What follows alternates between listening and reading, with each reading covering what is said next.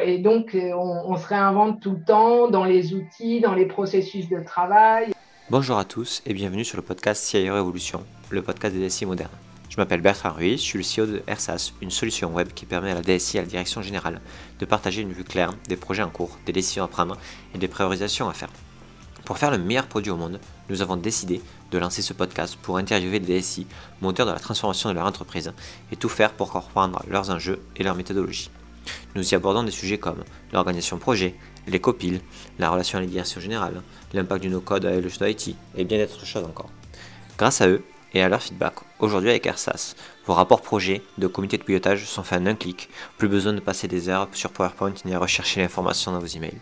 Vous avez une vue agrégée de toutes vos données projets, budget, risque, temps passé. Et pour éviter toute ressaisie d'informations, AirSAS se connecte à vos outils Microsoft Teams, Jira, Rike, etc. Sur ce, je vous laisse avec ce nouvel épisode à la découverte de nouvelles façons de faire.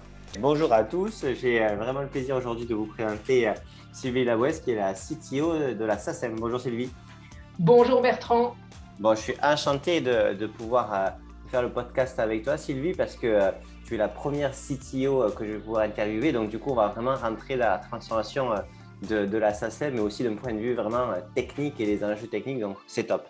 Est-ce que tu peux nous en dire un tout petit peu plus sur toi et sur ce que c'est la SACEM alors, bah, sur moi, bon, euh, CTO, tu l'as dit, effectivement, donc ça couvre euh, effectivement les infrastructures informatiques, la production applicative, donc du système d'information, et puis tout ce qui a euh, très euh, en fait à l'environnement de travail de l'utilisateur, euh, la digital employee experience, on va dire, et qui est en train de complètement bouger avec les situations actuelles.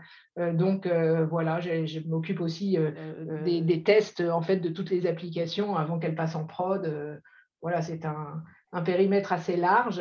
Euh, à la SACEM, on a un système d'information avec à peu près 180 applications. Euh, ça représente à peu près 1200 euh, machines si je parle de la partie on-premise, mais nous avons aussi une partie sur le cloud public que nous sommes en train de développer sur le cloud public AWS et je vous en parlerai tout à l'heure. Voilà. Et, je suis une ancienne de, de Bouygues Télécom. Voilà. Une ancienne de Bouygues Télécom. OK. Et du coup, euh, au niveau de la SACEM, donc tout le monde a déjà entendu son nom. Peut-être que tout le monde ne connaît pas bien ce, ce que c'est et ce que ça fait. Est-ce que tu peux nous en dire plus? Alors, la SACEM, c'est donc la Société des auteurs, compositeurs et éditeurs de musique. C'est une société civile à but non lucratif. C'est ce qu'on appelle un organisme de gestion collective et euh, qui, a un rôle donc de collecte euh, de l'argent des euh, diffusions de musique qui se réalisent sur les différents canaux de diffusion. Donc, par exemple, la télévision, les musiques de films au cinéma, dans les discothèques, dans les cafés, hôtels, restaurants quand il y a de la musique de fond. alors ça, c'est de la musique un peu, on va dire, c'est ce qu'on appelle les droits les droits voisins, on en parle. Et euh, également, en fait, tout ce qui est radio, euh, mais aussi tout ce qui est online, c'est-à-dire tout ce qui est diffusé maintenant sur les nouvelles plateformes de diffusion de la musique, euh, y compris alors Spotify, Deezer, YouTube, toutes les plateformes qui vont pouvoir diffuser de la musique online sont des diffuseurs. Et en fait, si on veut que les artistes puissent continuer à créer, eh bien, il faut les rémunérer pour leur création. Donc, nous, notre euh, vocation, notre, euh, euh, notre enjeu, c'est de collecter le plus possible tout ce qui est diffusé et de le transférer, de transférer cet argent, de, de rémunérer les auteurs, compositeurs de musique et éditeurs, les éditeurs qui éventuellement les portent, au plus juste. C'est vraiment notre fibre. Donc, vous êtes connecté à tous les 10 heures les Spotify, vous calculez le nombre d'écoutes qu'il y a eu. Euh, Alors, il nous envoie des fichiers. D'accord. Tout le temps. Euh, et dans ces fichiers, on va chercher à trouver les œuvres qui ont été diffusées et qui, dont les euh, auteurs, compositeurs et éditeurs de musique membres de la SACEM nous ont cédé leurs droits de, euh, pour, euh, pour qu'on collecte pour eux et qu'on les rémunère. Euh, par rapport à cette thématique-là, de, donc des fichiers qui vous envoient, etc., j'imagine que la masse d'informations devient de plus en plus importante avec tout ce qui est l'explosion du, streaming. Ah oui, avec l'explosion du streaming euh, et notamment euh, la crise sanitaire et le fait qu'il n'y ait plus de concerts, qu'il n'y ait plus de discothèques, euh, qu'il n'y ait, plus de concerts live, que les cafés, hôtels, restaurants aient été fermés, etc., ça a d'autant plus explosé. Mais c'était déjà une tendance de croissance énorme que d'ailleurs nous avions anticipé il y a cinq ans. je t'en parle après. Donc, juste pour finir pour, sur la SACEM, c'est une société euh, donc, qui a 170 ans d'existence pardon, et qui, euh, en fait, euh, a une, une, position de leader mondial sur la collecte de toutes ces diffusions de, de, musique dans le monde. C'est le leader mondial et nous devons conserver cette position de leader mondial, coûte que coûte, pour toujours rendre mieux le service à nos sociétaires. C'est ça notre credo. Ok. Et euh, si on reprend un petit peu l'historique le, de la SACEM, euh, la musique étant euh, un des premiers secteurs qui a été le plus impacté par la digitalisation. maintenant, on parle des fois d'ubérisation, etc. Il y a eu, avant ça, il y a eu le Casa qui, ont vraiment complètement bouleversé le monde de, de, de la musique. Comment, comment s'est passée en fait la transformation de, la SACEM avant tout ça, avec cette explosion en fait et, de cette modification du paysage en fait du streaming, de, du CD, des droits? Comment, comment une, entreprise évolue là-dedans quand tout change aussi fortement? Alors, tu, évoques un sujet tout à fait euh, pertinent parce qu'en fait, par exemple, la vente des disques, elle a beaucoup baissé. Donc, en fait, le produit matériel de la musique, il, commence, a commencé à se digitaliser très, très vite. Et c'est vrai qu'aujourd'hui, euh, la part de rémunération des auteurs, compositeurs et éditeurs de musique sur les, ventes de euh, de CD euh, ou de disques euh, quand il s'agit de films, hein, puisqu'il y a la musique des films aussi, il ne faut pas l'oublier, la musique des pubs, etc. En fait, c'est quelque chose qui baisse. Donc, en fait, ça a été effectivement une révolution depuis plusieurs années. Et en fait, on voyait bien que l'évolution des usages tournait bien entendu vers, vers des diffusions sur, sur des canaux. sur des canaux de diffuseurs, on va dire en masse sur Internet, et ça commence à toucher d'autres secteurs. La SVOD connaît euh, euh, ce même phénomène euh, qu'on avait pu rencontrer avec le streaming il y a dix ans auparavant. Quoi. Donc, en fait, l'industrie musicale, c'est effectivement un peu l'élément zéro. On, voit bien que la digitalisation est un phénomène qui se développe et qu'il faut l'anticiper et l'accompagner et puis le, faire émerger très, très vite. Ok. Et par rapport à, du coup, à ce changement qui a été opéré dans, l'industrie musicale, peut-être que c'était avant que, tu arrives, mais euh, comment, comment ça a impacté la culture interne sur, euh, ben, en gros, euh, le, marché peut complètement changer, on doit s'adapter. Euh, voilà, j'imagine que ça, ça, a marqué quand même la culture en interne de, de, de, des gens et des de l'organisation?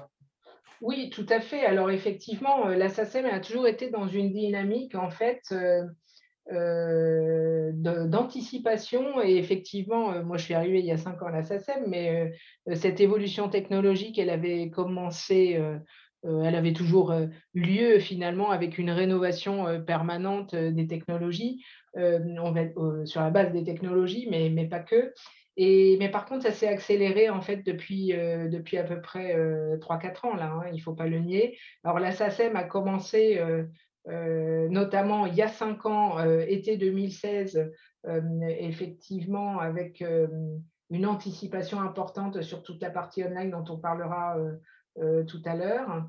Et euh, en fait, euh, c'est surtout qu'elle a su s'adapter, anticiper avec les nouvelles technologies euh, et, anticiper aussi les nouveaux besoins pour rester efficace et, et, compétitive. forcément, à un moment donné, par rapport à notre, à notre DSI, nos outils et le renouvellement de notre parc informatique, la crise euh, sanitaire euh, de l'année dernière a été un accélérateur, mais sur un point très très très très particulier qu'on verra. même si l'approche de cette digitalisation était déjà en marche depuis très très longtemps en fait. Hein. Ça a juste accéléré le contenu digital, voilà.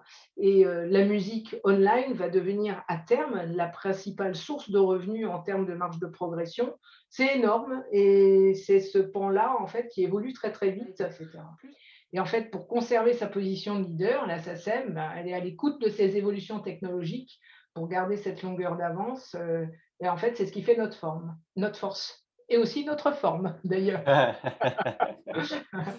bon, et donc on, se réinvente tout le temps dans les outils, dans les processus de travail. C'est vraiment euh, le, je dirais la base en fait pour continuer à se développer. C'est pas tant, c'est certes garder notre position de leader mondial, mais aussi se développer.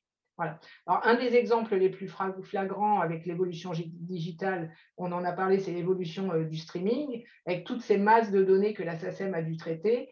Et en fait, il n'y a pas de trou dans la raquette. On a pu maintenir notre qualité de service, on a pu euh, et, on continue à maintenir une juste répartition qu'on fait évoluer euh, de plus en plus et une finesse dans le traitement des données qui est, euh, qui est euh, vraiment très très bonne. et cette dimension anticipatrice, ça, c'est sûr que avec ça, la SACEM évolue, transforme les métiers et les outils numériques, le parc informatique, toutes les solutions, tout le temps, tout le ça, C'est combien de salariés la SACEM, combien de personnes dans le juridique, combien de personnes dans l'IT, vu que c'est les deux principales caractéristiques de, de ce que, de, des, compétences, j'ai l'impression, qui sont nécessaires à, à, ce que vous faites. Alors, oui, tout à fait. Alors, il y a bien entendu beaucoup d'autres métiers que le juridique et l'IT. Mais en tout, à la SACEM, on est 1400 euh, collaborateurs. Euh, il y a aussi euh, un certain nombre de prestataires à la SACEM et surtout côté DSI. Donc, à la DSI, on est 300 personnes, 315 précisément. Euh, peu plus de 100 collaborateurs et, euh, donc 200 prestataires, c'est là où il y en a le plus. Et en fait, on cherche à internaliser de plus en plus euh, côté DSI, justement avec des postes orientés, des postes orientés avec une approche donc produit, des postes de product owner, de product manager, de DevOps, de SysOps, et avec des compétences aussi et surtout euh, cloud public et en architecture avec euh, Amazon Web Services. Et euh, cette, cette proportion, donc, la DSI, 300 personnes en tout, 300-320 personnes sur 1400 bah, collaborateurs, plus à peu près 200-300 prestataires maximum. Et le reste des métiers, il y a beaucoup de métiers côté juridique, mais il y a aussi des gens qui sont aux opérations de euh, sur les diffusions. Il y a des gens qui, il y a des commerciaux en région. Il y a 60, 65 sites régionaux, dont trois dans les DOM. Euh, euh, et, en fait, il y a aussi beaucoup de toute, toute une structure qui s'occupe des contrats de licence avec les diffuseurs. Il y, a, il, y a, beaucoup de métiers différents en fait à la SACEM. Beaucoup, beaucoup. D'accord, c'est quand, même, quand même une grosse boutique avec une, une, grande, grande équipe IT, quoi. C'est quand même euh, assez impressionnant. Ok, donc du coup, aujourd'hui, quoi, quels sont les axes de la transfo actuellement? Alors, les axes de la transformation actuelle, ben, comme on en parlait euh, effectivement tout à l'heure, avec l'explosion euh, des diffusions sur le online, on cherche à, on a heureusement anticipé notre capacité euh, de, de, gestion en fait de cette grosse masse de données. Et euh, je te parlais de l'été 2016 je vous parlais de l'été 2016 où euh, effectivement on a on a passé un accord de partenariat. Donc ça c'est un des axes possibles quand on doit aussi se développer et digitaliser très vite c'est de conclure avec un partenaire. Et nous avons choisi un partenaire de notoriété et, et euh, nous avons choisi IBM, euh, avec qui nous avons en fait co-construit une plateforme qui s'appelle URights. Et cette plateforme, en fait, euh, elle permet de traiter toutes les données qui sont tous les fichiers en fait des diffuseurs online comme Deezer, Spotify ou, autres, hein, ou Facebook ou YouTube, etc. Et, et en fait, ce, ensuite, l'ensemble du traitement de ces données pour euh, voir si en fait les, euh, les diffusions correspondent à des œuvres qui sont euh, celles des artistes d'Assassin ou pas. Déjà, il faut identifier que c'est bien la bonne œuvre. Donc, il y a des sujets de format de fichier, etc. Et le volume est tel qu'il faut aller très très vite si on veut. si on veut pouvoir, enfin, il faut aller vite et il faut être aussi très précis pour avoir une justesse de la répartition des droits qu'on va ensuite facturer aux diffuseurs et qui vont nous permettre de rémunérer nos artistes. Voilà, donc c'était un gros investissement euh, depuis euh, l'été 2016. On s'est vite rendu compte qu'avec la croissance de la diffusion de la musique euh, online, eh ben, en fait, les enjeux étaient élevés à la fois sur le plan humain, parce qu'en fait, il fallait aussi arriver à conduire un, changement au niveau, au niveau des équipes. Et donc, nous avons fait des spécifications en fait de cette plateforme avec toutes les règles de gestion. Ça, c'est vraiment notre cœur de métier. Euh, les règles de gestion sur euh, comment identifier euh, en fait des œuvres qui sont la propriété de nos, de, nos membres en fait et dans, les différents fichiers qui nous sont envoyés, fichiers diffusion. Et comme ça va être aussi ouvert à, la SVOD, en fait, c'est très, c'est une plateforme de plus en plus stratégique en fait.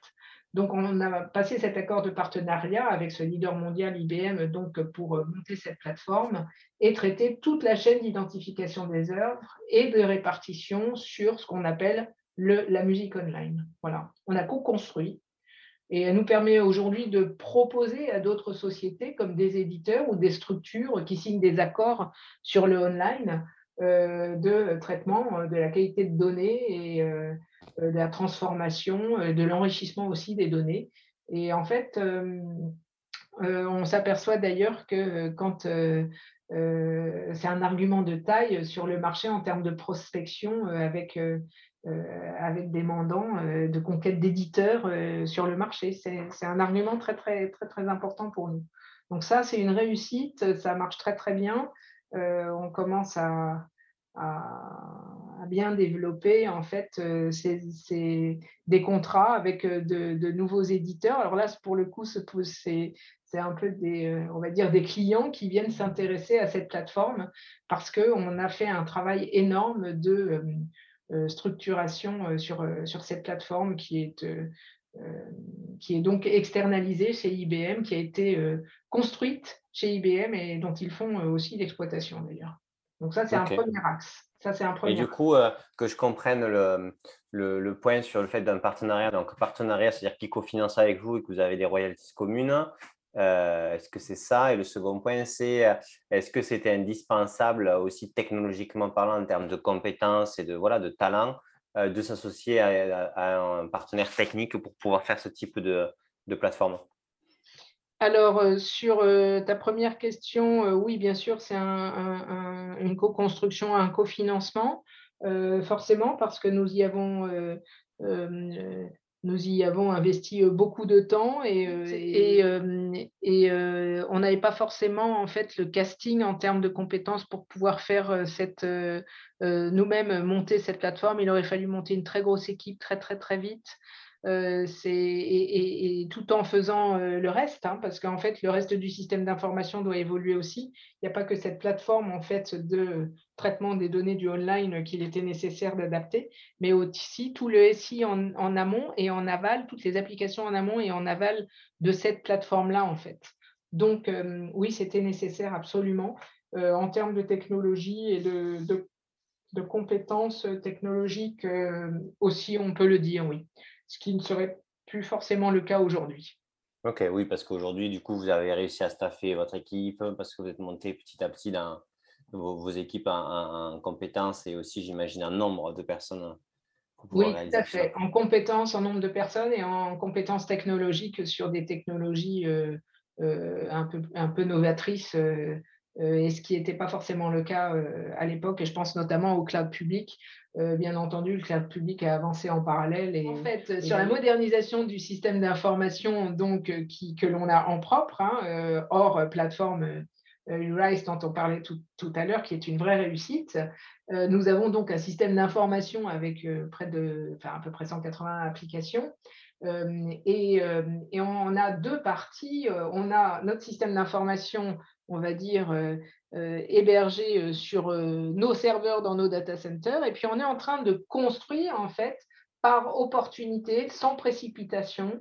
depuis trois ans, on a défini une stratégie cloud, qui est une stratégie très simple, c'est cloud first, pour tout ce qui est nouveau.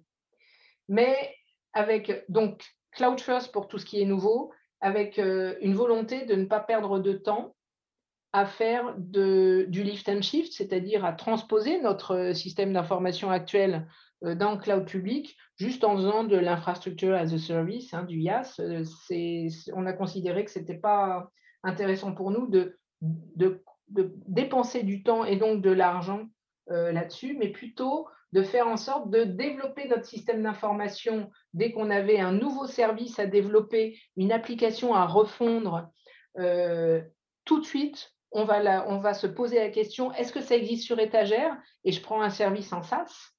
Ou alors, s'il s'agit de, euh, fonctions cœur de métier, on va forcément euh, faire le choix de développer en propre, en plateforme as a service, donc en utilisant des services managés directement, euh, et ce pour les nouvelles applications ou les refontes d'applications existantes. Et donc, euh, pas, de, pas de YAS du tout, pas de lift and shift. Ça n'est pas notre stratégie. On voulait tout de suite, en fait, créer de nouveaux produits, mais pas passer du temps sur, du, euh, sur, sur trop de refactoring de code, parce qu'on sait très bien que quand on fait du lift and shift, ça ne fonctionne pas forcément euh, sans reprendre, sans avoir une grosse phase de, de reprise du code, sauf si, par nature, nativement parlant, les applications ont été développées en microservices, ce qui n'est pas toujours le cas euh, quand il s'agit d'applications un peu, anciennes. Donc en fait, euh, ce que j'ai fait moi il y a trois ans avec, euh, mes, équipes, c'est de monter une CCOE, une Cloud Center of Experience. Si je le dis en français, ça fait la cellule cloud d'expertise. On essaye de parler beaucoup le français à la SACEM plus que, plus que l'anglais puisque notre notre nature, euh, on va dire, d'activité est plutôt euh, francophone, bien qu'on ait beaucoup de sociétaires qui soient étrangers. Mais bon, bref, on a monté cette cellule euh, CCOE avec des personnes de mes équipes qui, étaient, qui bossaient qui étaient, qui étaient à la SACEM depuis déjà euh, pas mal de temps, euh, euh, des anciens, et qui se sont portés volontaires. C'était sur la base du, du, volontariat. Alors, il y a eu un petit jeu entre ceux qui voulaient y aller et puis ceux qui disaient, mais le cloud, mais non. Et donc, en fait, ceux qui voulaient y aller se sont autoproclamés cloudators et en opposition aux Legacy Raptor, qui étaient ceux qui mmh, mmh, ne, mmh. voulaient pas, ne voulaient pas y aller. Voilà. Et en fait, on est parti dans un programme d'adoption euh, un peu accompagné au, début, euh, mais pas tant que ça. En fait, on a fini par faire tout seul. Et donc, on s'y est mis, on a monté une. en fait, on a formé toute la DSI euh, à l'architecture avec AWS, à minima sur les fondamentaux. Et beaucoup de personnes, toutes les personnes qui étaient amenées à travailler soit en tant que DevOps, soit en tant que SysOps dans, le cadre de, euh, des, différents nouveaux produits à développer, des évolutions du système d'information. On les a toutes formées à l'architecture avec AWS. Euh, et on a monté finalement une landing zone, donc une infrastructure pour accueillir tous nos produits cloud publics euh, qui fonctionne très très bien avec des VPC, des, AZ, des Availability Zones, etc. en Europe, on a choisi on a choisi l'Europe.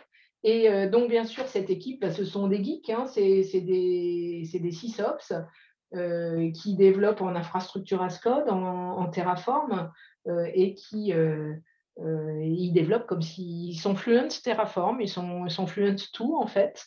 Ils, ont, ils sont beaucoup montés en compétences et aujourd'hui, on a vraiment une équipe très solide qui accompagne tous les nouveaux projets cloud, toutes les nouvelles équipes produits euh, à, euh, à, travailler dans les bonnes pratiques définies euh, avec une usine de CI/CD, une usine de dev, du CI/CD pour, pour un déploiement automatique.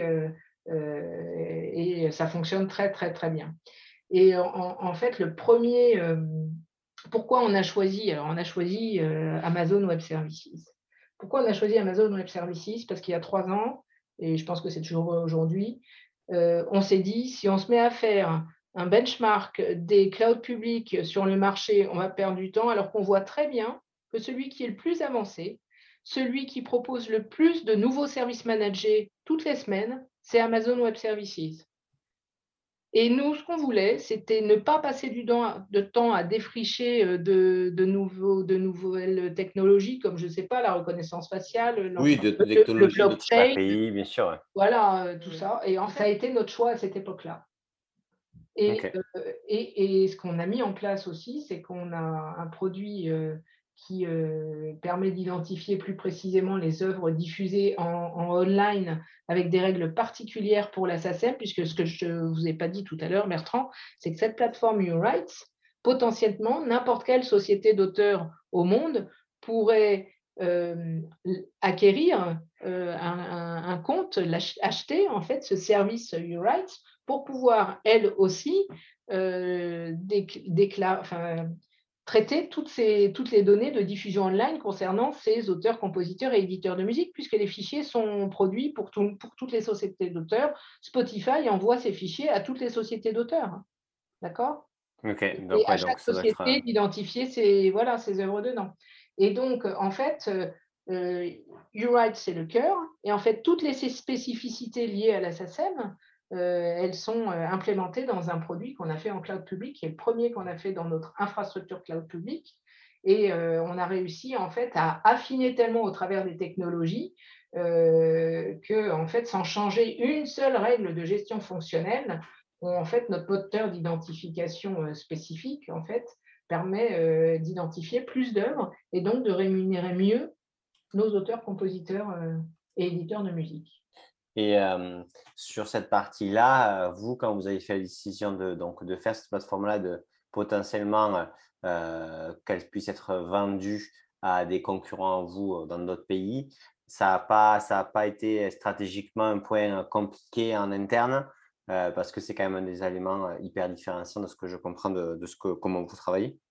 Ça a pu émerger, mais très vite, euh, très vite, euh, ils ont vu que le projet avançait, que c'était une réussite, que ça ne leur enlevait pas euh, d'intérêt dans leur travail, puisque de toute façon, il y avait beaucoup d'autres choses à faire aussi à côté, tout autour, parce que la plateforme YouRights, sans faire évoluer les applications de notre système d'information, de toute façon, elle ne se suffit pas forcément à elle-même. quoi. Euh, et, mais déjà, sur le online, c'est essentiel. Et euh, effectivement, c'est confronté à, certaines craintes, mais euh, il, faut forcer, enfin, il faut expliquer, il faut emmener les gens dans les nouveaux projets aussi novateurs. Et, et, en fait, les choses se font en parallèle. donc, finalement, ça a bien fonctionné. Mais c'est vrai. Au niveau direction, par exemple, dans la direction, tout le monde était aligné sur le fait que ce projet-là n'était pas, pas un risque stratégique pour l'entreprise à long terme.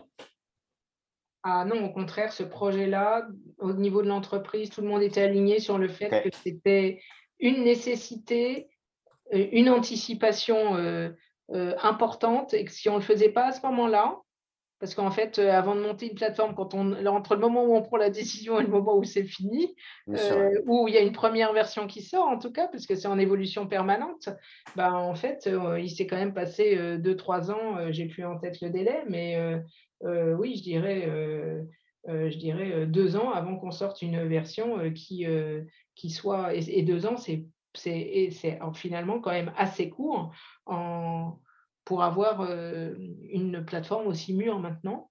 Et, euh, et on continue à l'améliorer, bien entendu. Donc, euh, c'était une façon de démultiplier nos forces et non pas de freiner. Bien au contraire, c'était un accélérateur et je pense que finalement, tout le monde l'a compris. Mais ça nécessite, bien entendu, toujours de donner du sens. C'est important, la conduite du changement. Hein. je, je, je vous l'accorde, c'est un sujet vraiment très important. OK. Bon, et du coup, après, donc, à, Andorre, donc, du coup, donc, déjà, premier choix, euh, enfin, second choix, euh, on passe au cloud, mais, euh, mais que sur le, nouveau et l'existant qui est bien sous contrôle, qui est clean, on le garde comme ça. Et donc, du coup, ça, ça permet de simplifier un petit peu la, le, le, changement. troisième étape.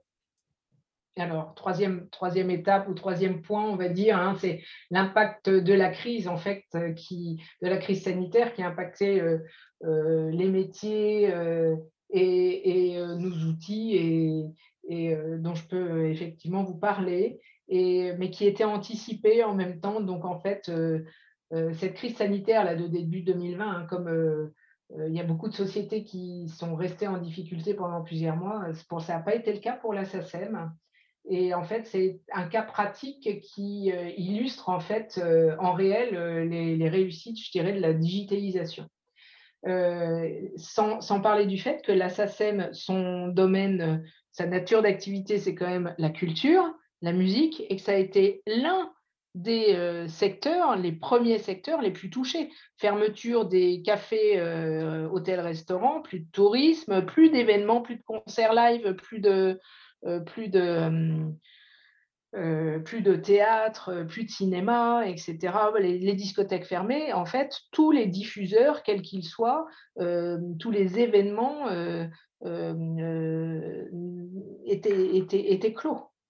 Donc, donc, ça a été, une, ça a été quand même une, crise importante dans le secteur culturel et particulièrement de la musique. Mais je vais vous l'illustrer au travers de la façon dont ça a été traité en interne, euh, sans parler de toutes les aides euh, qu'on a mis au point euh, avec les auteurs-compositeurs de musique. Le premier sujet, ça a été donc dans les, le jour du, du premier confinement, le télétravail. Le deuxième sujet, ça a été la répartition des droits aux sociétaires. Et le troisième sujet, ça a été la rémunération en fait des live streams. D'accord? Et en mhm. fait, voilà. Donc le, premier, le premier sujet, ben, euh, côté digital workplace, on va dire, donc pour l'environnement de travail euh, utilisateur, euh, on a mis en télétravail en 48 heures l'ensemble des collaborateurs et prestataires de la SSM. Euh, donc les 1700 personnes, ont été mises en télétravail alors que, en fait, seulement un quart était équipé de PC portables. D'accord? Donc, en fait, on a réussi, euh, tant pour euh, la mise au, télétravail, avec une. On avait entamé, en fait, une rénovation de notre parc bureautique.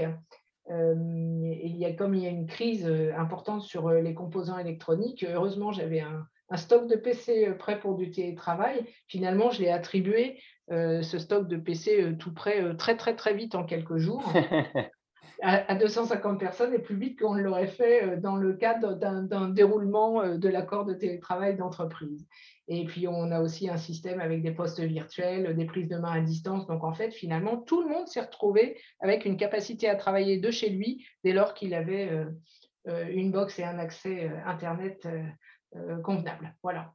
Et puis après, même pendant la reprise partielle sur site, euh, il y a toute l'installation. On a été tous confrontés à de la visioconférence. Euh, ça, c'était pendant le télétravail. Donc, d'ailleurs, il a fallu déployer des outils de visioconférence. Nous sommes Microsoft.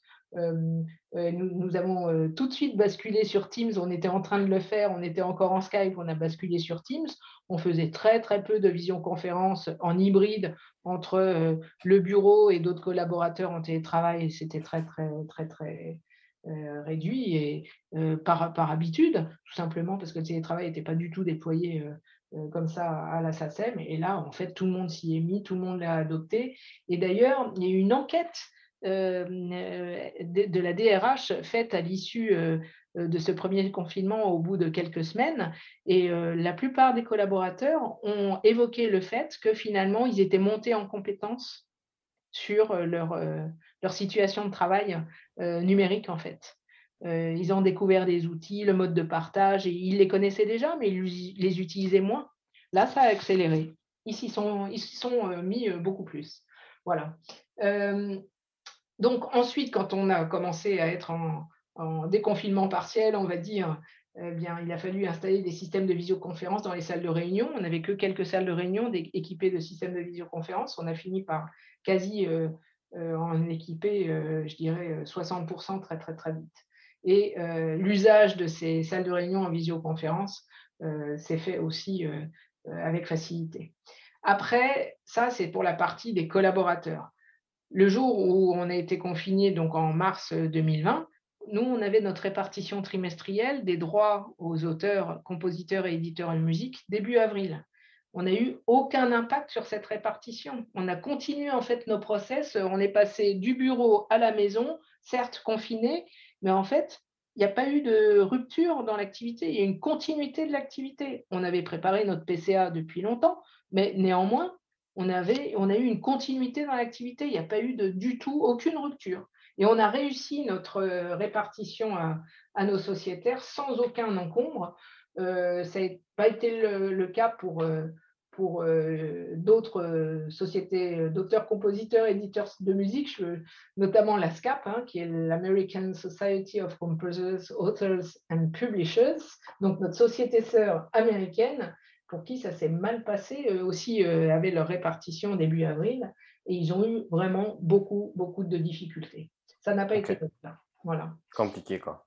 Oui, oui, ça peut être compliqué. Euh, bien sûr, quand on calcule une répartition euh, comme ça, euh, c'est des, des, millions d'euros à répartir au plus juste. Ça a beau être des traitements automatiques, il y a toujours des phases de vérification, de rejeu, de, de, correction et, plus ou moins automatique. Et, et ce n'est pas, pas évident d'être au plus juste. Pour eux, ça s'est assez mal passé. Et en fait, ils l'ont publié que trois semaines après la, date officielle euh, de publication. Donc, ils étaient très embêtés. Nous, nous n'avons eu aucune rupture, mais une continuité ben, grâce à notre capacité à anticiper, à se préparer, à se remettre en question tout le temps. Euh, à la fois en interne, euh, avec, avec nos, nos, membres. On fait tout pour améliorer le service en permanence, en permanence auprès de nos membres sociétaires. Ok. Et, et, sur la partie, on va dire, passage, passage, on va dire, enfin, pendant le Covid, passage au, au full auto-travail, etc. Comment, comment ça a été perçu en interne le fait que ben, peut-être qu'il y avait du retard dans les équipements d'ordinateurs télé, d'ordinateurs portables, qu'il n'y avait pas encore Teams, etc. Est-ce qu'il y avait une certaine forme de bienveillance parce que c'était compliqué pour tout le monde? Est-ce que ça a été dur pour les gens? Alors, en fait, les gens étaient, prévenus. Ce qu'il y a, c'est qu'on l'a fait plus vite que, prévu. Donc, euh, euh, mais il y avait une grande bienveillance parce que tout le monde avait envie de travailler, en fait, et de continuer à travailler euh, normalement. Mmh et voilà, on ne peut pas dire qu'il y avait un retard. Hein. C'était juste notre, notre feuille de route, en fait. Hein. OK, d'accord. Ce n'était pas un retard, c'était plutôt une, euh, c'était calé dans notre feuille de route euh, euh, sur, sur le mois de juin, et ben on l'a fait, on l'a fait en mars. voilà, Ok. Et le dernier, le dernier point du coup? Alors, le dernier point, c'est la mise en place de la rémunération des live streams musicaux. vous savez, c'est quand les artistes se mmh par exemple, sur le compte de leur réseau social préféré, sur Facebook, par exemple. Donc, en fait, euh, ça, ça n'existait pas avant. Euh, avant, en fait, les, artistes qui se produisaient euh, sur leurs réseaux sociaux, on ne savait pas collecter, en fait, les informations relatives à leur diffusion auprès des, auprès des, des, fournisseurs de réseaux sociaux, on va dire, hein, de, et de Facebook, Instagram ou Twitch. Et finalement, bah, en fait, en quelques en quelques semaines, euh, on a réussi euh, en un temps record entre la direction métier des licences qui a réussi aussi à contractualiser avec euh, les réseaux sociaux pour, parce qu'en fait, pour pouvoir payer les artistes, il faut collecter l'argent avant. Et collecter l'argent veut dire il faut qu'on ait un contrat. Eh signer un contrat. Et donc, il y a eu toute cette étape-là contractuelle euh, pour pouvoir, pour pouvoir euh, collecter en fait euh, les fichiers en fait de diffusion et ensuite les traiter et répartir en fonction du nombre de vues aux artistes créateurs et, voilà et aux éditeurs et, tout ça ça s'est fait entre le, entre fin mars finalement début avril et le mois de juin et ensuite, l'espace a été créé dans l'espace membre de notre site sociétaire pour que les sociétaires puissent déclarer aussi, eux, leur programme de diffusion dans, euh, dans leur, euh, au, sein de leur réseau social. Et après, on réconcilie les deux. Donc, et du coup, comment ça se passe, le contrat entre vous et euh, Facebook ou un Twitch? Alors, comment ça se passe? En fait, il y a un contrat qui est signé pour un volume et pour une durée et pour des territoires, en fait, sans rentrer dans le détail. Et, et on, voilà, on passe des accords avec tous, ces, tous ces types de diffuseurs, en fait.